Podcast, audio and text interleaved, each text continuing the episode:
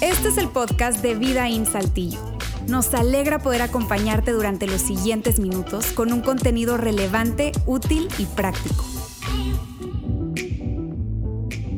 ¿Alguna vez te preguntaste eh, o te sorprendiste preguntándote, "Ah, Señor, ¿por qué no hay más tiempo? Necesito que que el día tenga un par de horas más. Quizá eh, te has sorprendido en, en ese momento en el que dices, eh, ¿sabes qué? Yo no sé cómo voy a poder lograr todo lo que tengo que hacer, hacerlo pues, porque no me alcanza el tiempo, no me alcanza el tiempo. Yo sé que la respuesta es sí, si te has preguntado eso, porque todos en algún momento u otro tenemos o nos hemos encontrado luchando con esa tensión, la tensión de utilizar el tiempo de tal manera que podamos lograr todo lo que tenemos en la bandeja y al mismo tiempo notar que es- la bandeja es muy chiquita y hay demasiadas cosas que tenemos que lograr.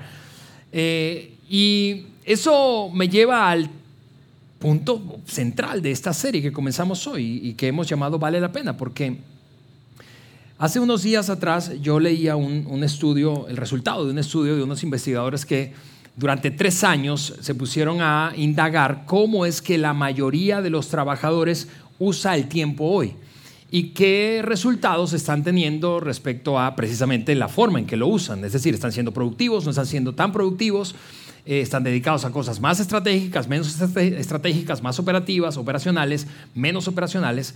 Eh, y, y el, y el- el resultado de la investigación es, es sorprendente para mí porque dice algunas cosas muy obvias en las que tú y yo seguramente al, al leer un par de frases que voy a ponerte un momento, en un momento más en pantalla, vamos a pensar, pues eso es obvio, eso es- no necesito que la Escuela de Negocios de Harvard haga un estudio para yo saber que eso es lo que está pasando, pero al mismo tiempo revela o confirma que tú y yo tenemos un gran desafío constantemente. Y eso es lo que el estudio concluyó. Ellos concluyeron, mira, la cosa es que la mayoría no logra lo que tiene que lograr, no es tan productivo como tiene que ser, o se espera, o desea ser, y lo sería, sería más productivo, sería más capaz o lograría más de lo que está logrando hoy o quisiera, eliminando esas tareas que son sin importancia y dedicándose o reemplazándolas por tareas de alto impacto o de alto valor. Y tú puedes pensar al leer eso, pues eso es obvio, Alejandro. No necesito de nuevo una universidad prestigiosa para que haga ese, ese estudio. Eso es demasiado obvio. Eso lo sabe cualquier persona que ha vivido lo suficiente. Se da cuenta de que la mayoría no logra hacer lo que tiene que hacer o lo que quisiera hacer y lo lograría si eliminara las tareas que son menos productivas o de menor impacto y las reemplazara por algo que sí agrega valor. El punto es que ellos agregan, bueno, es que casi cerca de la mitad de nosotros, casi cerca de la mitad de nosotros, ellos dicen 41% de los, de los trabajadores de hoy en día, no importa qué sector, no importa qué edad tenga o cuánta experiencia posea, la mayoría o cerca de la mitad de los trabajadores de hoy nos dedicamos a actividades que ofrecen poca satisfacción personal y no solo eso, sino que causan poco impacto.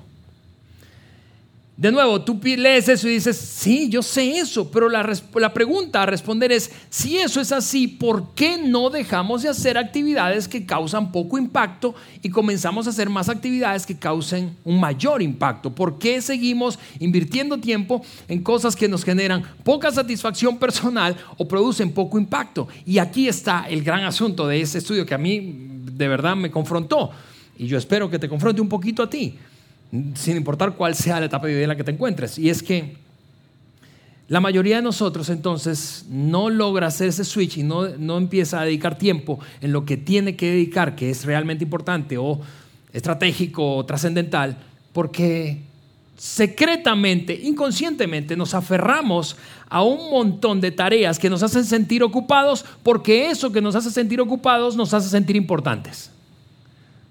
Déjame hacer una pausa ahí.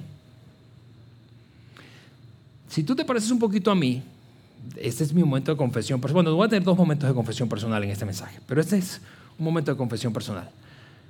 Cuando otro me pregunta, ¿cómo estás? Y, y me ve atareado corriendo con mil cosas, tú sabes, como malabareando, yo me siento importante. porque estoy demasiado ocupado. Entonces, mientras yo le comunico al otro que estoy muy ocupado y el otro dice, wow, no, Alejandro debe tener muchísimo trabajo, entonces me siento importante. Pero ese tal vez sea yo y eso no te pasa a ti. La mayoría de nosotros está aferrado a hacer cosas que no son satisfactorias o no causan un gran impacto solo porque los hace sentir importantes. La mayoría de nosotros, no solamente eso, sino que algunos de nosotros lo hacemos público, en este caso ahora en redes sociales, ¿verdad? Hacemos pública nuestra vida llena de ocupaciones porque eso secretamente nos hace sentir importantes. Y eso es un obstáculo para lograr enfocarnos en lo que realmente importa. Ahora, cuando escuchas esa introducción a este mensaje y a esa nueva serie, entonces tú probablemente estás preguntándote, especialmente si esta es tu primera vez aquí con nosotros, a ver, ¿dónde estoy? ¿Eso es un taller de productividad o es un curso para trabajar mejor o en una iglesia? No, si estás en una iglesia. Y este es el asunto de fondo que abordaremos en esta conversación que durará tres semanas. Hoy es la primera de tres semanas. El asunto de fondo que abordaremos es este. ¿Por qué es tan importante usar bien nuestro tiempo? ¿Por qué es tan importante escoger muy bien aquellas actividades en las que me concentro y dedico tiempo, invierto tiempo. Porque la forma en la que yo invierta mi tiempo hoy le da forma o determina el tipo de vida que tengo en el futuro.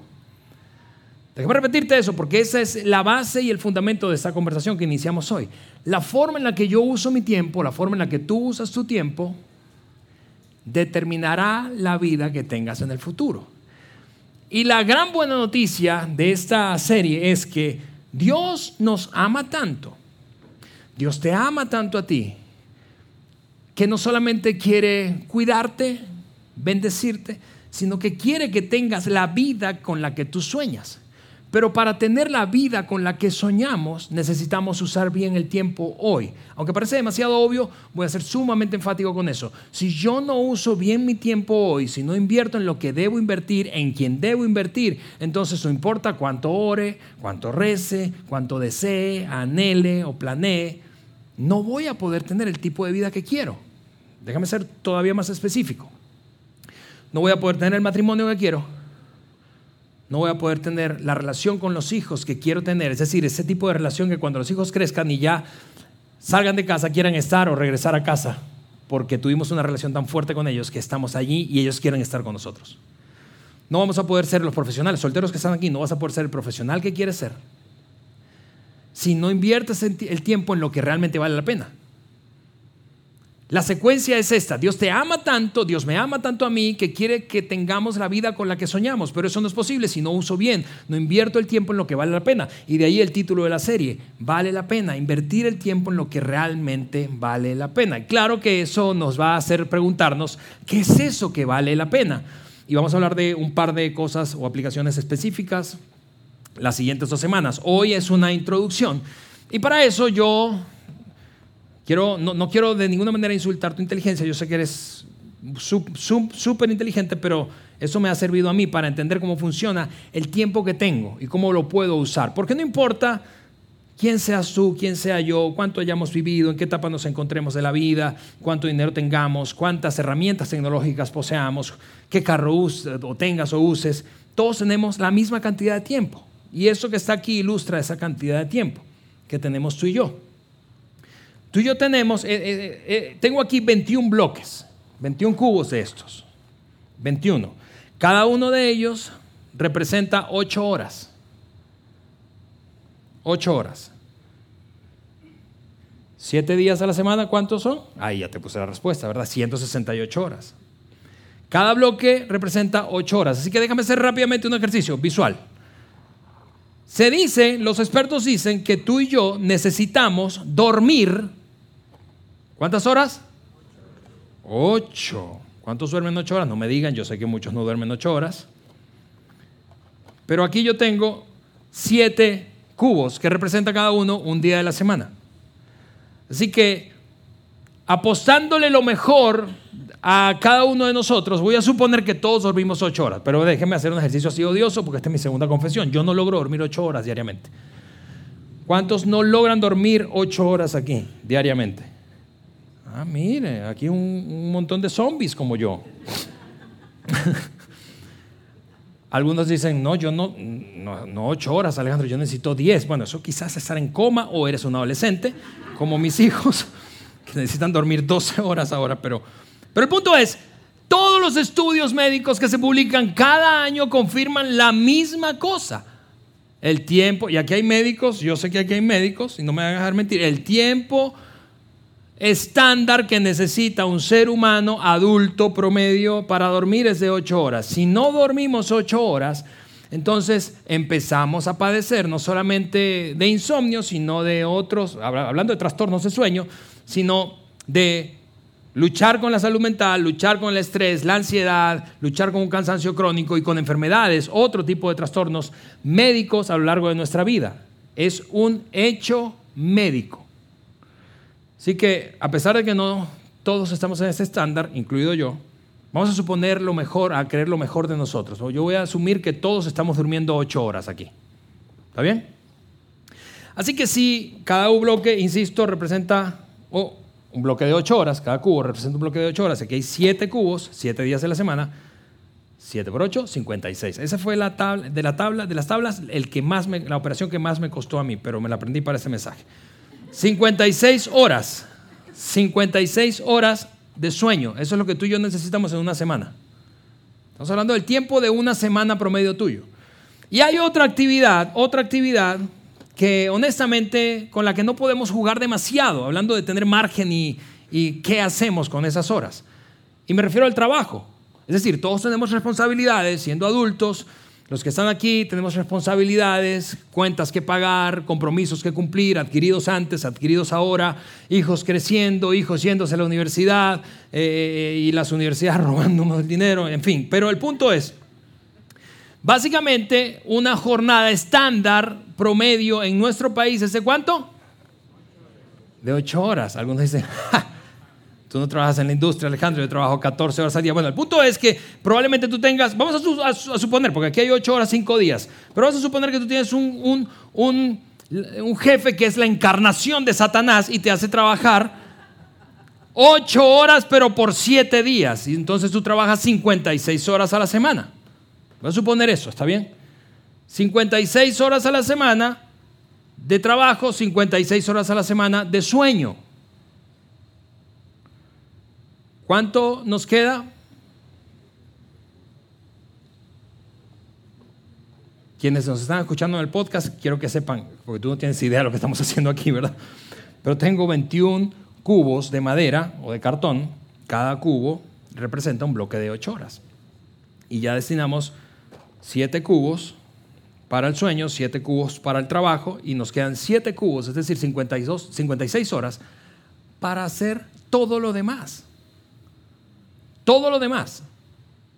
Eso creo que, no sé si te pasa como a mí, pero este, ejercicio visual a mí me ayuda a poner la cosa en perspectiva, porque hay un mito que yo, yo Alejandro, me he creído por, por años, sin darme cuenta, vuelvo a caer en el mismo juego. Y es un mito, que tengo más tiempo del que creo. No, yo no tengo más que 56 horas para hacer todo lo demás de mi vida. Déjame decirte eso otra vez. Tú y yo lo único que tenemos, con lo único que contamos, no importa, insisto, quién seas, qué etapa de vida, en qué etapa de vida te encuentres, cuánto dinero tengas, tú tienes 56 horas para hacer todo lo demás. Ah, bueno, que tú no duermes casi y te puedes echar un cubo ahí más. Y tú estás jubilado y le puedes echar otro cubo, ¿verdad? Pero, pero básicamente tenemos en promedio 56 horas para hacer todo lo demás. ¿Qué es todo lo demás? Para invertir en tu matrimonio, para invertir en tu crecimiento espiritual, para cuidar tu salud, para hacer deporte, para, tú sabes, ese tiempo de me time, para ir al gym, para ir al spa, para, para, para hacer lo que, para crecer profesionalmente, ¿sí? No para trabajar, para crecer profesionalmente. 56 horas. No tienes más. No tengo más. Eso me lleva, yo no sé si a ti te fastidia tanto este ejercicio visual como a mí, pero darme cuenta de que no tengo tanto tiempo como el que creo.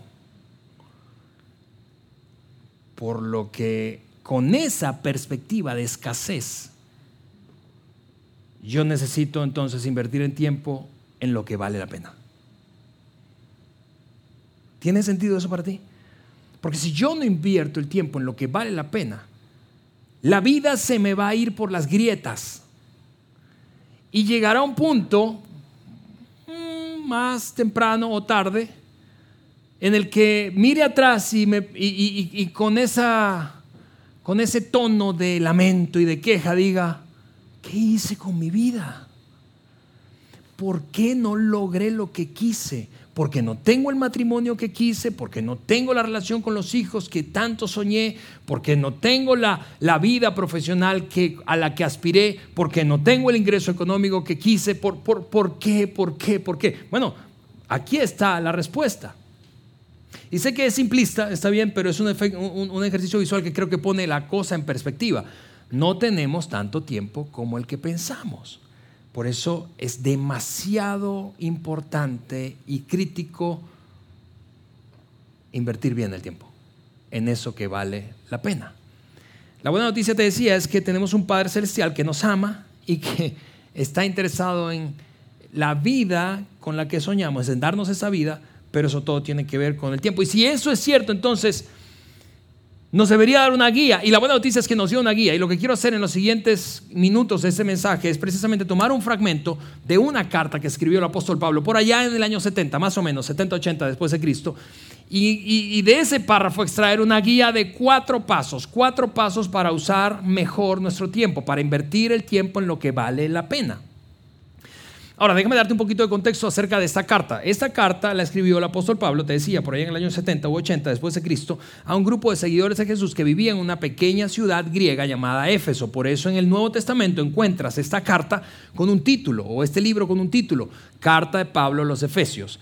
Es una carta de apenas seis capítulos que por cierto te recomiendo que la leas completa, te la vas a chutar en 15 minutos a lo sumo, pero el punto es, Pablo en la primera parte de esa carta, los tres primeros capítulos, se dedica a enfatizar y sobre comunicar una verdad que, que, él quiere que la gente, los lectores, sean conscientes de ella, los efesios y tú y yo por extensión. ¿Cuál es la verdad? La verdad de que Dios nos ama. Nos ama tanto que no tenemos la menor idea a veces de, de lo que eso significa. De hecho, una, en un trozo de la primera parte de la carta, Pablo hace una oración y dice, lloro para que a ustedes les caiga el 20, para que entiendan lo ancho, lo profundo, lo largo del amor de Dios para ustedes o por ustedes. Ese es el nivel de énfasis que le pone Pablo a la conversación en la primera parte de la carta. Y luego hace una transición hacia la segunda mitad de la carta, que es mucho más práctica, una segunda mitad que básicamente conecta esa verdad con el estilo de vida cotidiano que tú y yo tenemos. Porque Pablo dice, siendo así de conscientes del amor de Dios para ustedes, deberían vivir de cierta manera. Deberían prestar atención a cómo están viviendo. De hecho, el capítulo 5 de esa carta de Pablo a los Efesios une esas dos verdades o dos ideas centrales de la carta. Pablo entonces en ese capítulo 5, versículo número 1, lo pongo ahí en la pantalla, dice lo siguiente como hijos muy amados por Dios, lleven una vida con estas características. Y entonces Pablo se suelta a hablar de cómo debería un seguidor de Jesús vivir. Ahora, déjame hacer un paréntesis rápido porque esto nunca nos gusta suponer eso en, nuestras, en nuestra iglesia, en nuestros campus. Puede que tú no te consideres un seguidor de Jesús y estás aquí o estás escuchando este podcast. y eso nos fascina. Y en principio te damos gracias por la confianza, por darle play a, este episodio, por asistir, tomar la decisión de venir aquí a nuestro campus en Saltillo. Pero ahora cuando me escuchaste decir, bueno, como seguidores de Jesús deberíamos vivir de cierta manera, bueno, eso va a ser muy divertido para ti, porque eso es opcional para ti. Si tú no te consideras un seguidor de Jesús, eso es opcional para ti, pero honestamente, además de divertido, porque vas a vernos a todos los que nos consideramos seguidores de Jesús sufrir aquí, batallar con esa declaración de Pablo, ¿verdad? Y, tensión, y, experimentar tensión. Y eso como espectador es muy padre, ¿no es cierto? Ver cómo otro está lidiando con un concepto, qué hago, qué no hago, porque no te alcanza a ti. Pero esto, honestamente, además de que es algo opcional para ti, honestamente, creo que punto y aparte de lo religioso, le vas a encontrar demasiado sentido.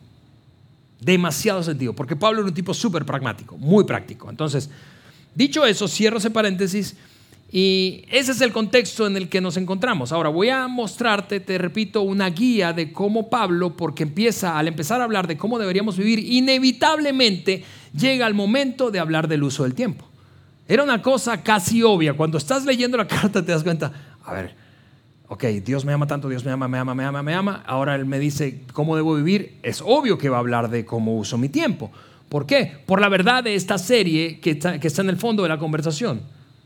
El tipo de vida que yo tendré en el futuro está determinado por la forma en que uso mi tiempo hoy. Hoy.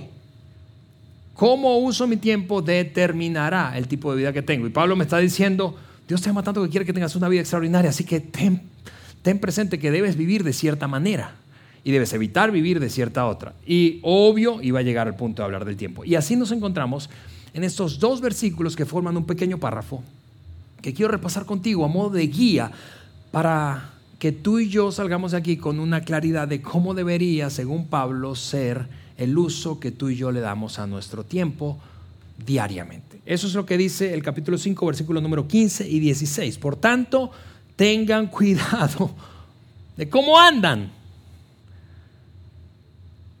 No como insensatos, sino como sabios, aprovechando bien, y ahí está nuestra palabra, el tiempo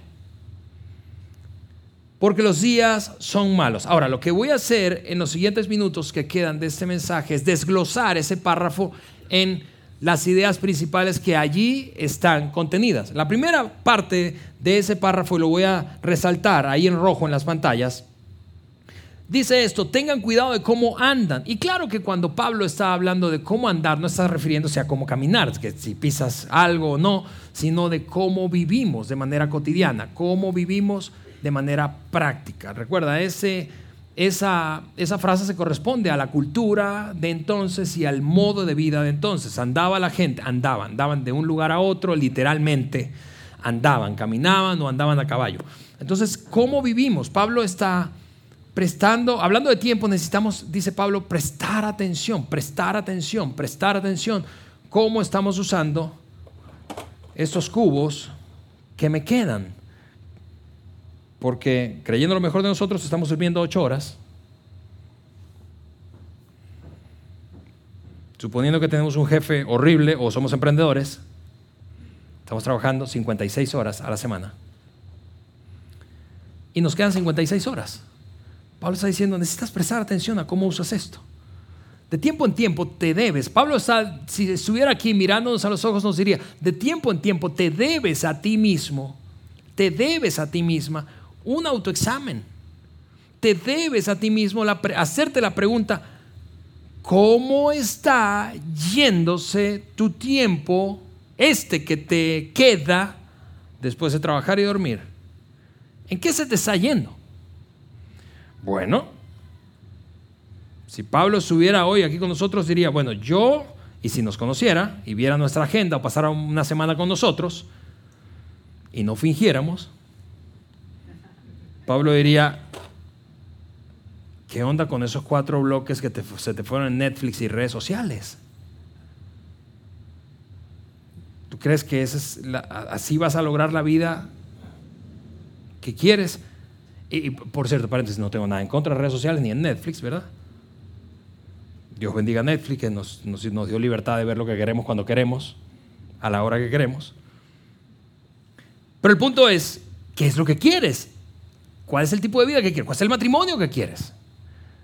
¿Cuál es el tipo de relación con tus hijos que quieres en el futuro? ¿Cuál es el tipo de vida financiera que quieres, de vida profesional que quieres? Porque la forma en la que usas esto que queda, la forma en la que yo lo uso, le da, solteros que están aquí, la forma en la que usas este tiempo que te queda después de la universidad o el trabajo que recién comienzas o tienes rato allí, pero como soltero, esta, este, este, esos bloques de tiempo que te restan en una semana son los que le darán forma a tu carácter en el futuro. Son los que te prepararán para tener una gran relación matrimonial o para ser un, un gran padre una gran madre. Son los que te prepararán para ser un gran profesional, para destacar, para lograr lo que quieres lograr. Padres que estamos aquí, son estas horas las que nos dirán y determinarán el tipo, insisto, de relación que tendremos con nuestros hijos. No nuestras oraciones. No importa, amigos, déjame decirte eso con, con honestidad brutal. No importa cuánto ores. Por, y no digo que la oración es importante. No importa cuánto ores por tener una gran relación con tu hijo, con tu hija. Ay, Dios mío, que salga derecho, que no se pierda en el camino. Si no pasas tiempo construyendo una relación que vale la pena con ellos. No importa que ores para tener una buena salud. Dios mío, líbrame de todas esas enfermedades nuevas que hay por allí. Si no cuidas o inviertes tiempo en tu salud. Y eso es igual para mí. No importa cuánto yo le pida a Dios por Eliana para que la cambie y sea una mejor esposa. Si yo no invierto tiempo intencional, celosamente, para construir una gran relación matrimonial. Y no tengo mucho, esa es la cosa. No tengo mucho. Tengo solo 56 horas en promedio a la semana. Eso es odioso, ¿no te parece? Es muy poco. Es muy poco. Por eso no podemos darnos el permiso sencillamente no sentarnos a evaluar cómo. Y esto es una actividad que no es estática, no es algo como que, bueno, si ya lo evalué y check, listo, para el resto de la vida. No, porque las etapas de vida mandan, y cambian las etapas de vida y por lo tanto las prioridades y por lo tanto aquello en lo que debes invertir más tiempo o menos tiempo, sacar de tu agenda, incluir en tu agenda, incluir en la mía. Así que eso es una actividad constante. En el fondo lo que hay allí, en esa declaración inicial de Pablo, es, a ver, presta atención, necesitas examinar cómo usas tu tiempo. ¿Por qué? Porque lo que no se evalúa, el examen te permite evaluar, lo que no se evalúa no puede mejorarse y lo que no mejora, eventualmente, ¿qué dice esa palabra? Empeora. Y tú y yo hemos visto demasiado eso alrededor de nosotros, ¿no es cierto?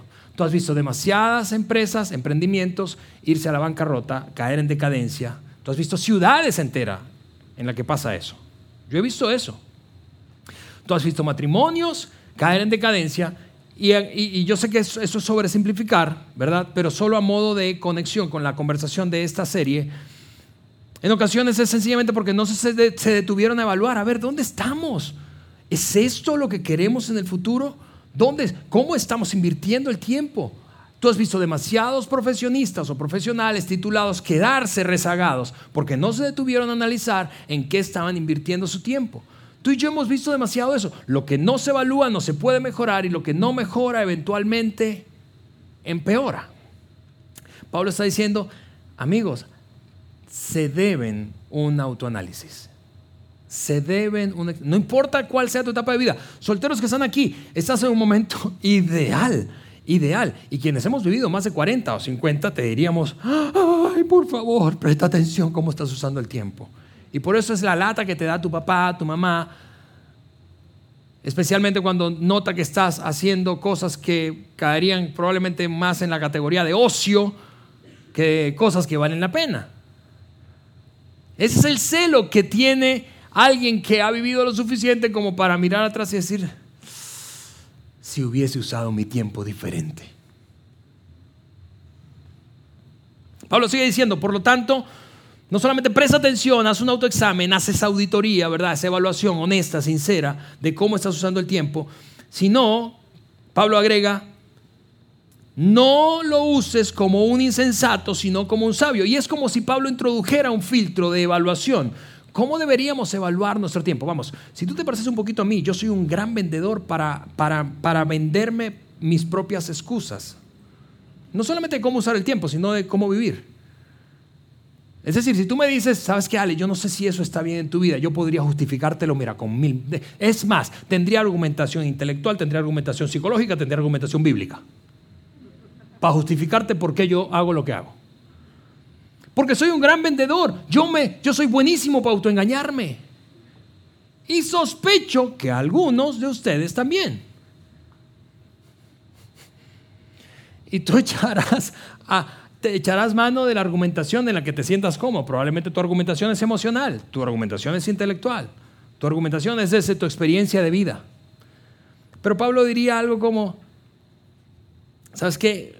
Déjame darte un filtro para evaluar cómo estás usando el tiempo y entonces de esa manera no caigas en el juego de auto excusarte y defender de tal manera que te haga quedar bien ante otros. Pablo me diría eso a mí, a ver, Ale, sí, está bien, yo sé que tienes, sabes mucha Biblia y, estudiaste lo que estudiaste y tienes experiencia y has viajado por América Latina y magnífico.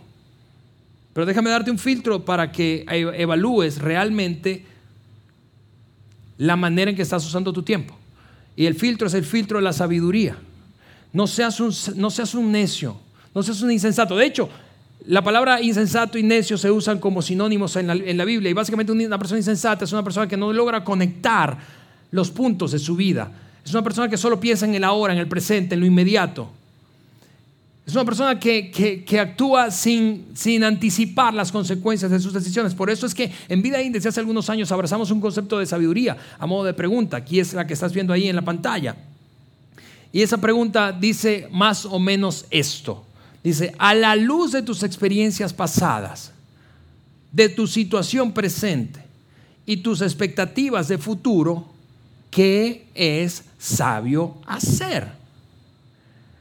A la luz de mis... Hablando del uso del tiempo, se puede aplicar a cualquier cosa, pero hablando del uso del tiempo, filtro de sabiduría, a la luz de mis experiencias pasadas, mira esto, ¿qué, ¿qué es sabio hacer? ¿Debería yo invertir tanto tiempo en esto? ¿Qué resultado me ha dado eso en el pasado? ¿Debería invertir tan poco tiempo en esto? ¿Qué resultado he obtenido en el pasado? Quizá tú dices, sí, pero es que es una actividad inédita, yo nunca la había hecho, Alejandro. Ah, perfecto. A la luz de tus expectativas futuras, ¿qué es sabio hacer? ¿Qué es sabio hacer a la luz de lo que tú sueñas, quieres, anhelas? Vamos, tú y yo somos demasiado inteligentes como para anticipar si una actividad particular de esto que me sobra de tiempo en una semana me va a llevar a donde quiero llegar.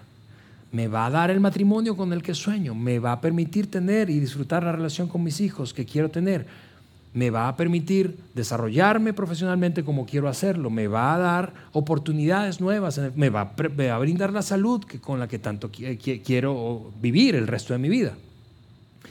A la luz de mis experiencias pasadas, mi situación presente, situación presente, tengo realmente otras cosas que deberían ocupar el espacio de tiempo que le estoy dedicando a esta actividad? ¿Qué debería? Porque cada vez, yo no sé si, si, coincides conmigo, cada vez que yo le digo que sí, hablando de dedicación de tiempo, a algo, le estoy diciendo que no a algo más. Sencillamente porque no caben más de ocho cubos, de siete cubos, perdón, aquí. no, no. Cada vez que yo le digo que sí a algo, supongamos que esto es actividades de entretenimiento. Entonces le estoy diciendo que no no le voy a dedicar ese cubo de tiempo a algo o a alguien más. Se lo robo al sueño, se lo robo al trabajo, se lo robo a mi familia, se lo robo a algo o a alguien. Cada vez que digo que sí a algo, le estoy diciendo que no a alguien más. Pablo dice, vamos, filtralo a través de la sabiduría. ¿Qué es sabio hacer? ¿Qué es sabio hacer a la de tu experiencia pasada, tu situación presente y expectativas de futuro? ¿Qué es sabio hacer? Luego Pablo da un salto y honestamente pisa el acelerador en algo en que la mayoría, en mi experiencia y, observación, nos quedamos cortos. Porque tú y yo somos suficientemente inteligentes como para leer ese texto ahí que está en la pantalla o tú que lo estás viendo en tu aplicación bíblica mientras escuchas el podcast o en una Biblia impresa. Tú lees esos dos versículos, ese trocito de párrafo de la carta de Pablo a los Efesios y dices, ya yo sé hacia dónde va Pablo. De hecho, escuchándome, tú, tú ya hiciste un inventario. Escuchándome, tú, tú, ya estás pensando, no, estoy dedicando demasiado tiempo a esto. No, yo no podría, yo no debería dedicarle tiempo. Yo debería dedicarle más tiempo. Ya tú hiciste esa tarea, porque somos demasiado hábiles. Pero Pablo dice, ok, déjame pisar el acelerador un momento y hablarte de algo en lo que la mayoría, en mi observación, se queda corto. Y es cuando ya no se trata de hacer análisis, sino de hacer cambios, hacer ajustes. Porque Pablo dice, sigue diciendo en ese pasaje, aprovechando bien el tiempo. Es decir, no basta con analizar, no basta con pasar por el frito de la sabiduría, todo eso es necesario, pero realmente, realmente vas a ver cambios cuando hagas ajustes. Ahora, déjame compartirte cuando yo aprendí el concepto de ajuste y por qué aprendí que el concepto de ajuste es tan doloroso. Algunos de ustedes saben que yo solía ser contador público. Yo me titulé como contador público hace 25 años y trabajé durante los primeros 5 o 6 años de mi vida profesional en una firma de auditores financieros, una firma londinesa, su representación en Caracas, Venezuela. Mientras trabajé con ellos aprendí algo. Las empresas nos contrataban para hacer una auditoría financiera de ellos. Grandes empresas, bancos, empresas industriales, en fin. Algunas empresas públicas que cotizaban en la bolsa. Cuando nos invitaban entonces, nos aventamos, cerramos un contrato y nos aventamos un trabajo de dos o tres meses analizando detalladamente la situación financiera de esa empresa. Y finalmente todo se reducía a una junta, una junta con el board, con el consejo directivo y las principales figuras de liderazgo de esa empresa. Y de este lado tuve el privilegio de estar junto a los socios de la firma escuchando cómo era la conversación. Porque básicamente ellos están esperando de una compañía auditora financiera externa un dictamen. Un dictamen, una declaración en un informe, reporte de auditoría que diga la manera en que ustedes expresan sus números en los estados financieros representa la situación real financiera que tiene la empresa o no la representa. Ahora, típicamente, todo iba bien hasta que llegaba un momento en el que el socio decía, después de todo ese trabajo de meses, el socio de la firma decía, ok, nuestra recomendación, sí, la representa con algunas excepciones. Y ahí el, el tono de la conversación y la temperatura de la sala cambiaba. Porque venía una palabra horrible. Y la palabra horrible era, deben hacer estos ajustes contables. ¿Qué? ¿Qué significa un ajuste contable? Tirar un número determinado de pesos o de dólares a pérdida. Bien sea porque ellos tienen cuentas por cobrar, una cosa que nunca van a cobrar. Esta es la clase de auditoría y contabilidad gratuita que yo les estoy dando hoy, ¿verdad? Pero el punto es, no me digas que tire a pérdida eso, porque ningún dueño de negocio quiere tirar a pérdida algo. Eso es un ajuste contable. Es un ajuste financiero. Eso no es cierto, no representa tu situación real, así que tíralo donde debe estar, a pérdidas. Y empezaba una argumentación, ¿verdad? Pero el punto es que contrataste un auditor externo para que te dijera no lo que quisieras escuchar, sino lo que es pero el punto es que cuando mostraba, si, ese ajuste se hacía y se mostraba probablemente sus acciones, si era una, compañía que cotizaba, eh, eh, caerían. O sencillamente perderían dinero. Y, era súper tensionante. Okay, ¿Por qué te di esa clase breve de auditoría y contabilidad? Porque es la misma sensación la que tú y yo experimentamos cuando hacemos ajustes, especialmente ajustes en el uso de nuestro tiempo cotidianamente. No, Vuelvo a decirte, somos súper buenos para argumentar y justificarnos. No, pero déjame explicarte por qué yo estoy usando el tiempo así. No, lo que pasa es que tú no entiendes mi etapa de vida, Alejandro. Es que mi caso es único, es diferente. No, lo que pasa es que tú no, tú no trabajas para el tipo con el que yo trabajo. Él no me da esas horas, me, da, me pide estas. Es que tú no sabes la esposa con la que yo estoy casado, Alejandro. Si tú supieras, no me estarías pidiendo que le dedicara tiempo o viceversa. El, punto es, somos súper buenos.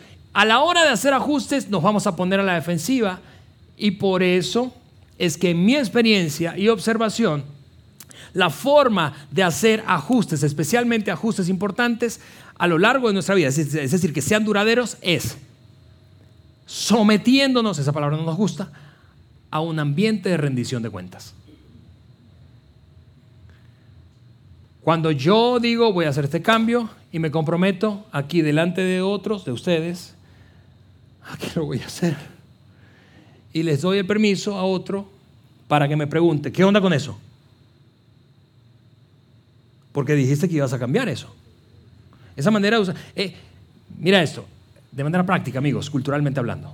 ¿Cómo se ve esto? Un ajuste en el uso del tiempo. Hombres que están aquí, probablemente eso se vea diciéndole a tus amigos, ya no más Monday Night Football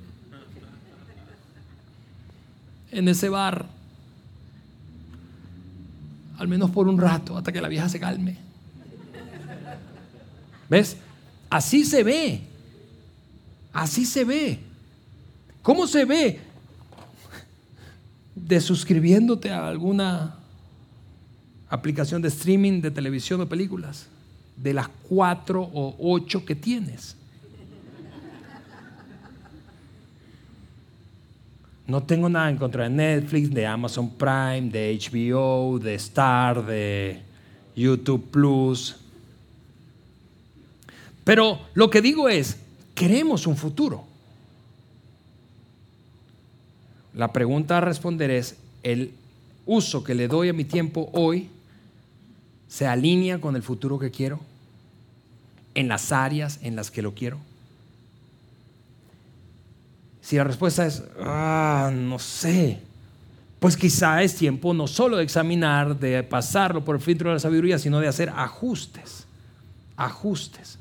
Y los ajustes son dolorosos y yo lo sé, yo lo entiendo, y por eso es que como somos tan buenos para argumentar, para comprarnos y vendernos, vendernos sin comprarnos a nosotros mismos una narrativa que nos justifica y que justifica la manera en que usamos nuestro tiempo, la forma en la que yo lo, he visto funcionar es cuando yo me someto a, y cuando lo he visto funcionar en la vida de otro, cuando se somete a un ambiente en donde tiene que rendir cuentas.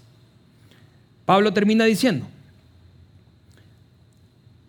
aprovechando bien el tiempo porque los días son malos. Y yo sé que tú lees eso y dices, a ver, Pablo, pero eso parece como Harry Potter, una película de terror. ¿Qué, qué, está pasando? ¿Por qué eres tan pesimista? ¿Por qué días? Bueno, un amigo me dijo que, que todos tenemos, hablando de esto, de, de, todos tenemos, hablando de la perspectiva que tenemos de los días, del tiempo que vivimos, un sesgo. Por ejemplo, todos o la mayoría puede llegar a pensar, eso es un sesgo, que los años y los días pasados fueron mejores. ¿No es cierto? ¿Sí o no? ¿Acaso tú no has escuchado abuelos añorando el porfiriato, por ejemplo, aquí en México? Los tiempos de porfirio, no, una chulada. Seguridad en las calles, infraestructura, ¿verdad? Es decir, es un sesgo. Es, el sesgo nos lleva a interpretar los días que pasaron o los que vivimos o los que vendrán de cierta manera, naturalmente. Pablo vivía en un tiempo en donde probablemente tenía un sesgo, sus días eran malos. Algunos, de hecho, vivimos así, pensando, nuestro es un sesgo, nuestros días son malos, aunque no necesariamente sean tan malos. Y otro sesgo es, los días futuros tienen que ser mejores, ¿sí o no?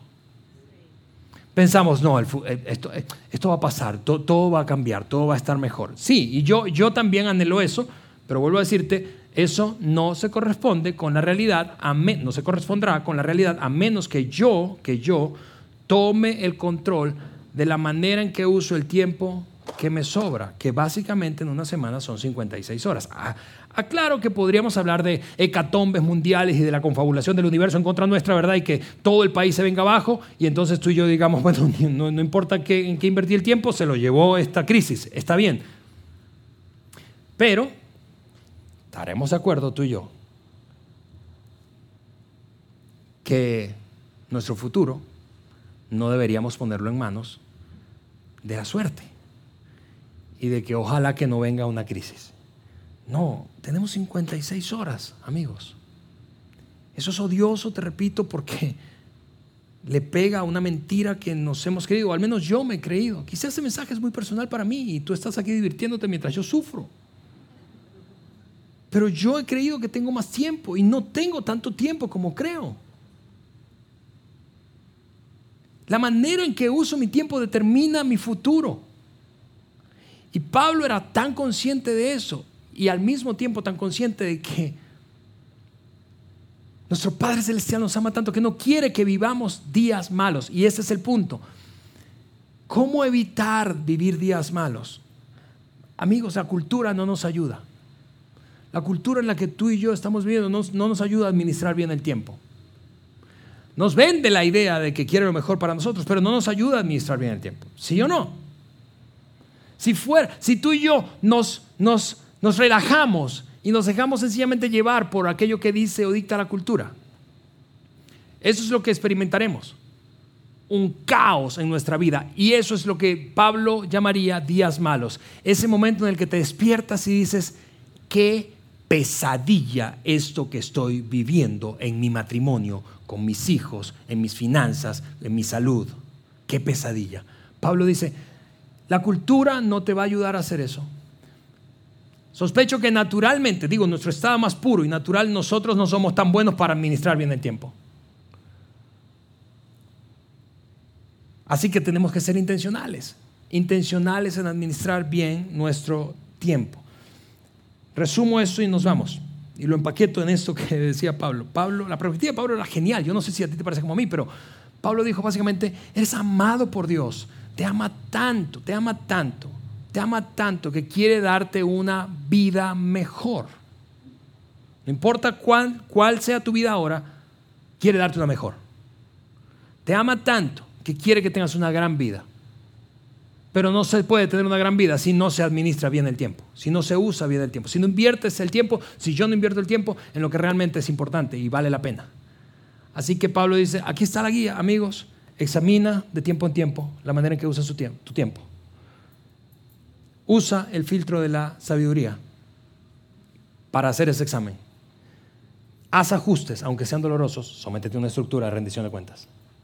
Y finalmente, así vas a evitar tener días malos. Esos días en los que dices, te repito, qué horrible esto que estoy viviendo.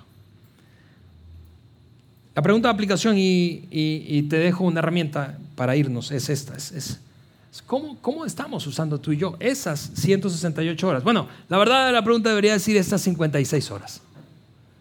¿Cómo? ¿Las estamos invirtiendo en lo que realmente vale la pena, es importante o no? Y lo que quiero hacer es entregarte una herramienta. Queremos en vida y entregarte una herramienta. Va a aparecer ahí un código QR en la pantalla que puedes apuntar allí y te va a llevar a un par de hojas en PDF.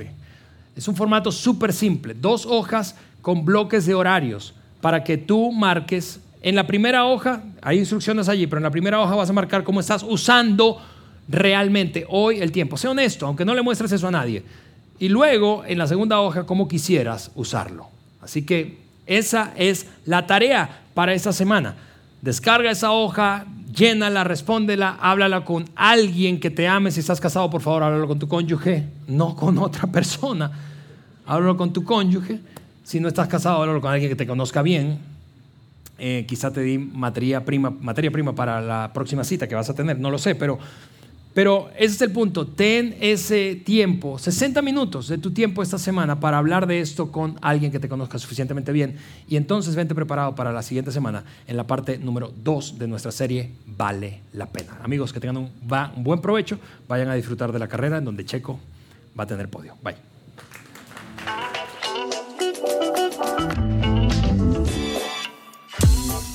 Sigue conectado a los contenidos de Vida en Saltillo a través de nuestro sitio web y de las redes sociales. Muy pronto estaremos de vuelta con un nuevo episodio.